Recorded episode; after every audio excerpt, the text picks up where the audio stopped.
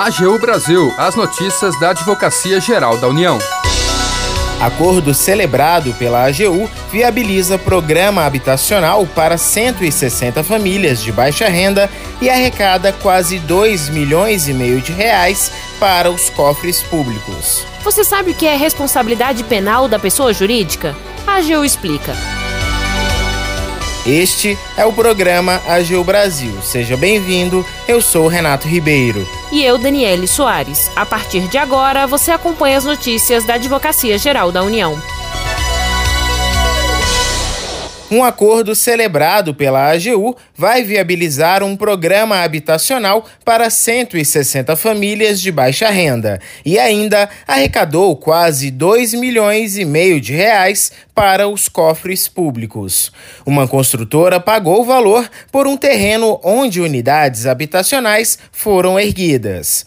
A Daniele tem mais informações. Um acordo celebrado pela Advocacia Geral da União com uma construtora viabilizou a continuidade de um programa habitacional para 160 famílias de baixa renda e, ao mesmo tempo, permitiu a arrecadação de quase 2 milhões e meio de reais para os cofres públicos. A empresa alegava na justiça ter adquirido regularmente, conforme escritura pública de compra e venda registrada em cartório, um terreno que pertencia à União, onde foi construído um empreendimento de programa habitacional do governo federal. As unidades residenciais já estavam prometidas para famílias de baixa renda, mas os futuros moradores precisavam que a titularidade do domínio do imóvel fosse regularizada para obter o financiamento imobiliário relativo à compra compra das unidades. Então, a Advocacia Geral apresentou uma proposta de acordo para encerrar a discussão de forma rápida e com economia ao erário.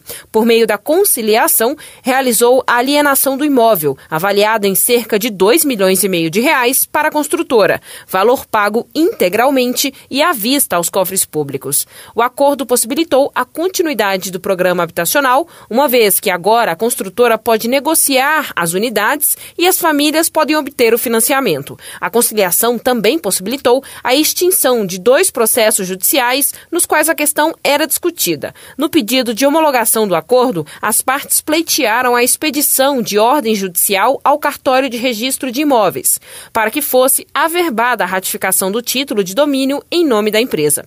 Por meio da ratificação do título, a União reconheceu a validade do destaque da área do patrimônio público para o patrimônio particular, o que simplificou a regularização do programa habitacional. Da AGU, Daniele Soares. A AGU explica. Você sabe o que é responsabilidade penal da pessoa jurídica? A AGU explica. Acompanhe os detalhes da responsabilização com a advogada da União, Kise Colares.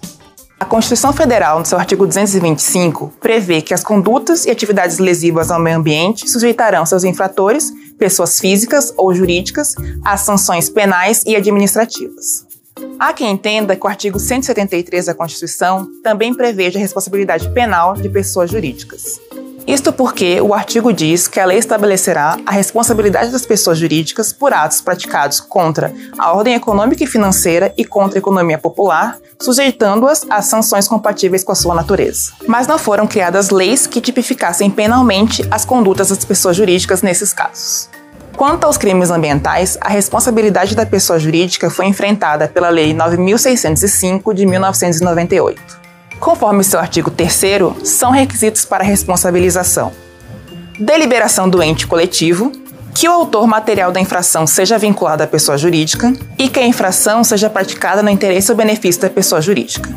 A responsabilidade penal também depende da satisfação de outros requisitos, como que a pessoa jurídica seja de direito privado, que o autor material tenha agido sob o amparo da pessoa jurídica e que a atuação ocorra na esfera de atividades da pessoa jurídica ou que essa atividade se preste a dissimular sua verdadeira forma de intervenção.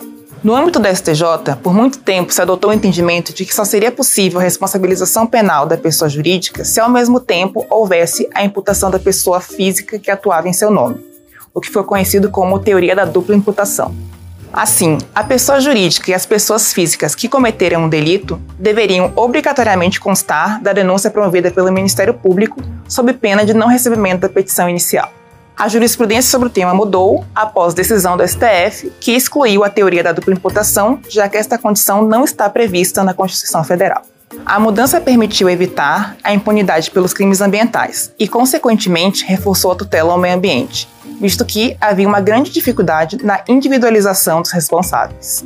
Vale lembrar ainda que civil e administrativamente as pessoas jurídicas podem ser responsabilizadas pelos seus atos, e o tema já foi abordado pelo AGU Explica sobre lei anticorrupção. Termina aqui o programa AGU Brasil. Você ouviu nesta edição. Acordo celebrado pela AGU viabiliza programa habitacional para 160 famílias de baixa renda e arrecada quase 2 milhões e meio de reais para os cofres públicos. Você sabe o que é responsabilidade penal da pessoa jurídica? A AGU explica. O programa é produzido pela Assessoria de Comunicação da Advocacia Geral da União. Tem edição e apresentação de Renato Ribeiro e Daniele Soares. Os trabalhos técnicos são de André Menezes e Jaqueline Santos. Para ouvir o programa novamente e ficar por dentro das principais atuações da AGU, acesse o nosso perfil no Spotify. É só procurar na plataforma por Advocacia Geral da União. Você também pode acompanhar o trabalho da instituição no portal gov.br/agu. E se tiver sugestões de reportagem, mande um e-mail para gente, pautas@agu.gov.br. Siga as nossas redes sociais, Twitter, YouTube, Facebook e Instagram. E não perca as últimas notícias. Até amanhã.